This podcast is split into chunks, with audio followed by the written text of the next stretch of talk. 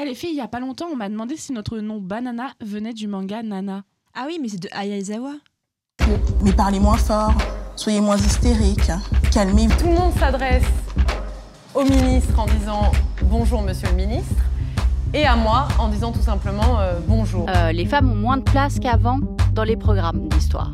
Je crois qu'il faut redonner aux hommes la place qu'ils ont dans la vie des femmes, c'est-à-dire pas la première place. Ça n'est quand même qu'une nana. Bonjour à tous et bienvenue dans notre nouveau podcast. Aujourd'hui, on va parler de la célèbre Ayazawa. C'est une mangaka née en 1967 à Osaka au Japon. Elle est principalement connue pour les mangas Je ne suis pas un ange, Gokinyo, Une vie de quartier, Paradis Kiss et Nana, qui remportent le prix Shogakukan dans la catégorie shoujo. Alors d'abord, on voulait faire une petite définition des shoujo parce qu'en fait, elle est très connue justement pour ce style de manga. Donc les shoujo, c'est une catégorie éditoriale du manga, aussi parfois qualifiée de genre, qui cible un public féminin, adolescent ou jeune adulte. Elle est avec le shonen manga et le seinen manga l'une des trois principales catégories éditoriales du manga.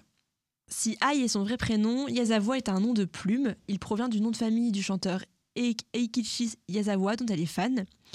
Passionnée pour le dessin, elle participe à 13 ans à un concours organisé par la maison d'édition Shueisha et remporte le premier prix dans une des catégories. C'est en 1985, euh, donc seulement à 17 ans, qu'elle fera ses débuts dans le magazine de, de prépublication Ribbon avec Anno Atsu. En 1986, elle s'inscrit à l'Institut de mode d'Osaka, mais débordée par son travail de mangaka, elle quitte son école de stylisme.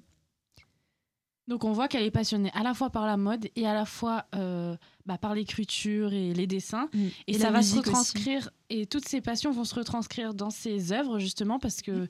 elle va parler justement de ces différents, euh, de ces différents domaines. Ouais, l'univers du manga fascine toujours les nouvelles générations et sa longue liaison avec le monde de la mode et en particulier avec Vivienne Westwood, une euh, créatrice de mode britannique dont, on a le- parlé. Allez écouter le podcast. Et il y a 30 ans, lorsque les influenceurs et les réseaux sociaux n'existaient pas encore, la bande dessinée japonaise était, un véri- était une véritable boîte de Pandore débordant d'informations sur les tendances les plus en vogue du moment.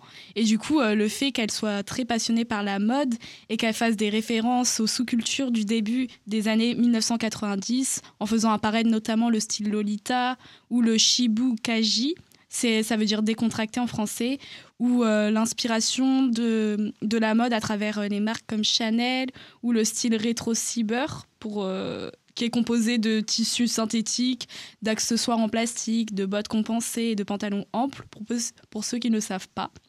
Et euh, par exemple, son personnage protagoniste dans le manga euh, Nana, qui s'appelle Nana Ozaki, est une chanteuse qui aborde le logo emblématique euh, Sovereign Orb de Vivienne Westwood, qui est composé de l'orbe du souverain d'Angleterre avec l'anneau de Saturne.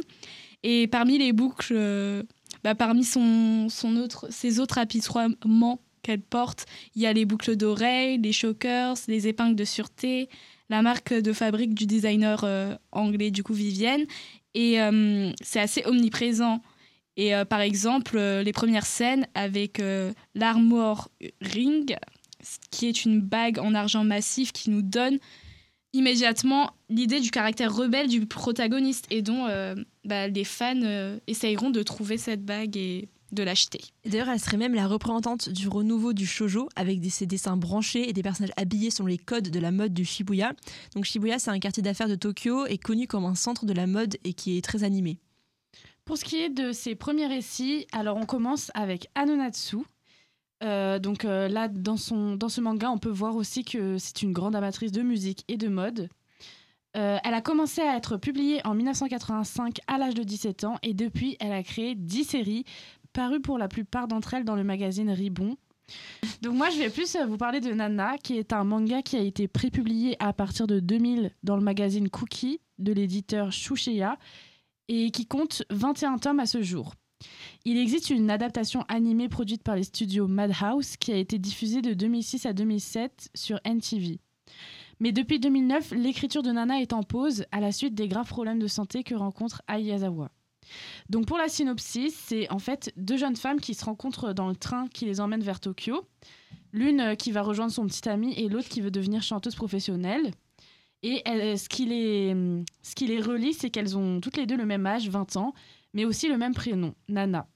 Elles se retrouvent plus tard par hasard alors qu'elles cherchaient toutes les deux un appartement et elles décident de faire une colocation alors qu'elles se connaissent à peine.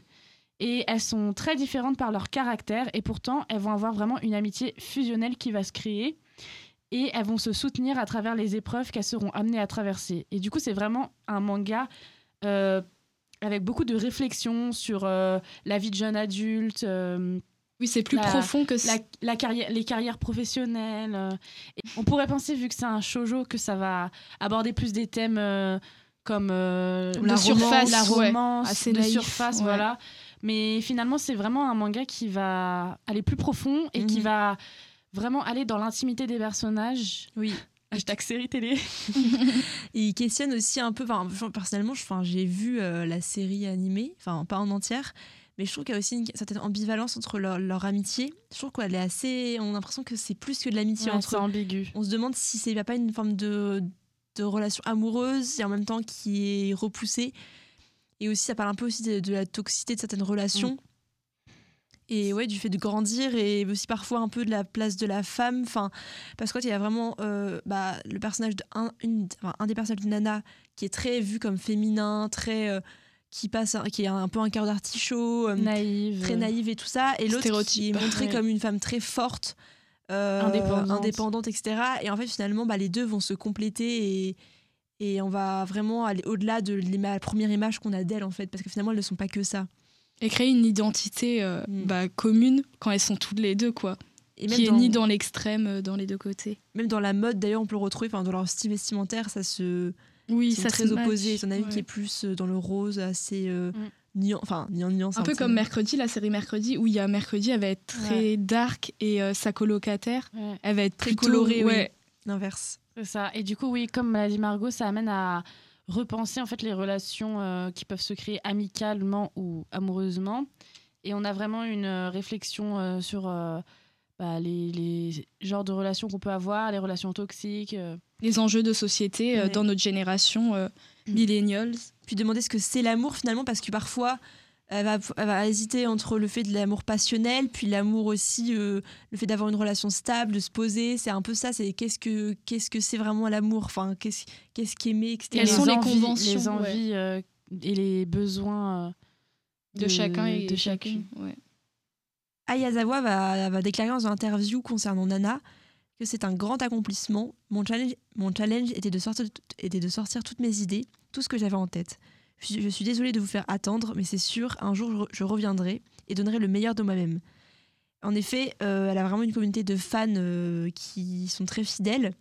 Et euh, aussi, il faut savoir qu'en 2003, elle remporte le, 40 le 48e prix Shokakukan dans la catégorie shou- shoujo pour Nana. Et, et donc en fait, elle est très connue, euh, très connue en, enfin, au Japon et c'est arrivé jusqu'en France aussi. Oui. Alors, on- aussi petit easter eggs, on peut remarquer que le jeune euh, bassiste que fréquente Nana Ozaki ressemble aux membres disparus des Sex Pistols. Du coup, un groupe aussi euh, bah, qui a initié le mouvement punk avec Vivienne Westwood et tout.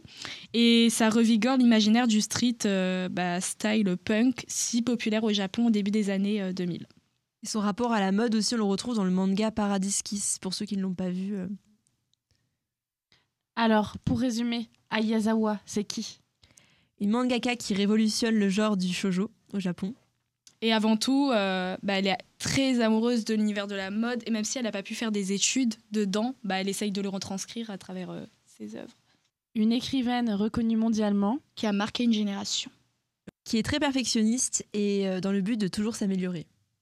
Alors on voulait faire un petit débat justement sur la thématique des shoujo, qui est souvent un genre euh, assez honteux, euh, enfin c'est souvent honteux de lire et de regarder des, animés shoujo. Et justement, nous, on voulait euh, vous demander ce que vous en pensez. Enfin, parce que finalement, les shoujo, on a une image de quelque chose tout le temps très romantique, destiné aux femmes. D'ailleurs, la définition du shoujo est assez sexiste, on va le dire quand même. C'est souvent diffusé dans des, dans des magazines féminins de préadolescentes. Et finalement, euh, bah, les shoujo ont quand même une utilité, je pense, pour le développement euh, bah, des jeunes filles, même des jeunes garçons. Enfin, je pense qu'il n'y a pas que des filles qui, regardent, qui lisent des shoujo et, et en regardent. Parce qu'en fait, ça, Ça interroge beaucoup. ça interroge et puis ça permet aussi de enfin d'un peu comme on disait enfin de s'identifier aussi au personnage euh, enfin c'est à l'époque où on commence à avoir des relations amoureuses et un peu aussi de se, se retrouver dans ça je pense que et puis même enfin là son style de shoujo montre que ce n'est pas vide. Enfin, il y a vraiment du fond de- derrière tout ça. C'est pas juste une histoire d'amour. euh.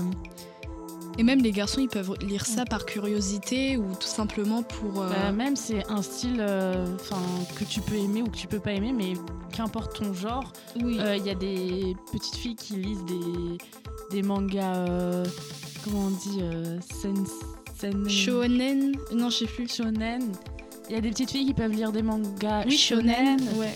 ou euh, autres, et ça veut pas dire que parce que t'es une fille tu dois lire euh, des Ouais, romans parce que tu lis des mangas Dragon d'amour. Ball. euh, Puis souvent, on- de toute façon, on retrouve souvent que dès que ça, c'est un, dès qu'un ouvrage va traiter euh, la, la, la romance, c'est souvent vu comme quelque chose d'illégitime. Oui. Et comme par hasard, hein, euh, écoutez, euh, enfin, c'est comme si c'était euh, mal vu, enfin, de s'intéresser, enfin, à la découverte des sentiments, Oui, c'est je sais ça. pas, à notre moi profond Notre au final. Et du coup, petite question pour vous. Est-ce que pour vous, les shoujo ont une utilité et que ce ne sont pas juste des mangas de surface? Est-ce qu'ils sont plus profonds et qui relèvent de sujets euh, bah, de discussion? Ils permettent le développement personnel, entre guillemets. Merci en tout cas de nous avoir écoutés Merci. et on espère vous retrouver très vite. À Au revoir. toutes. Au revoir.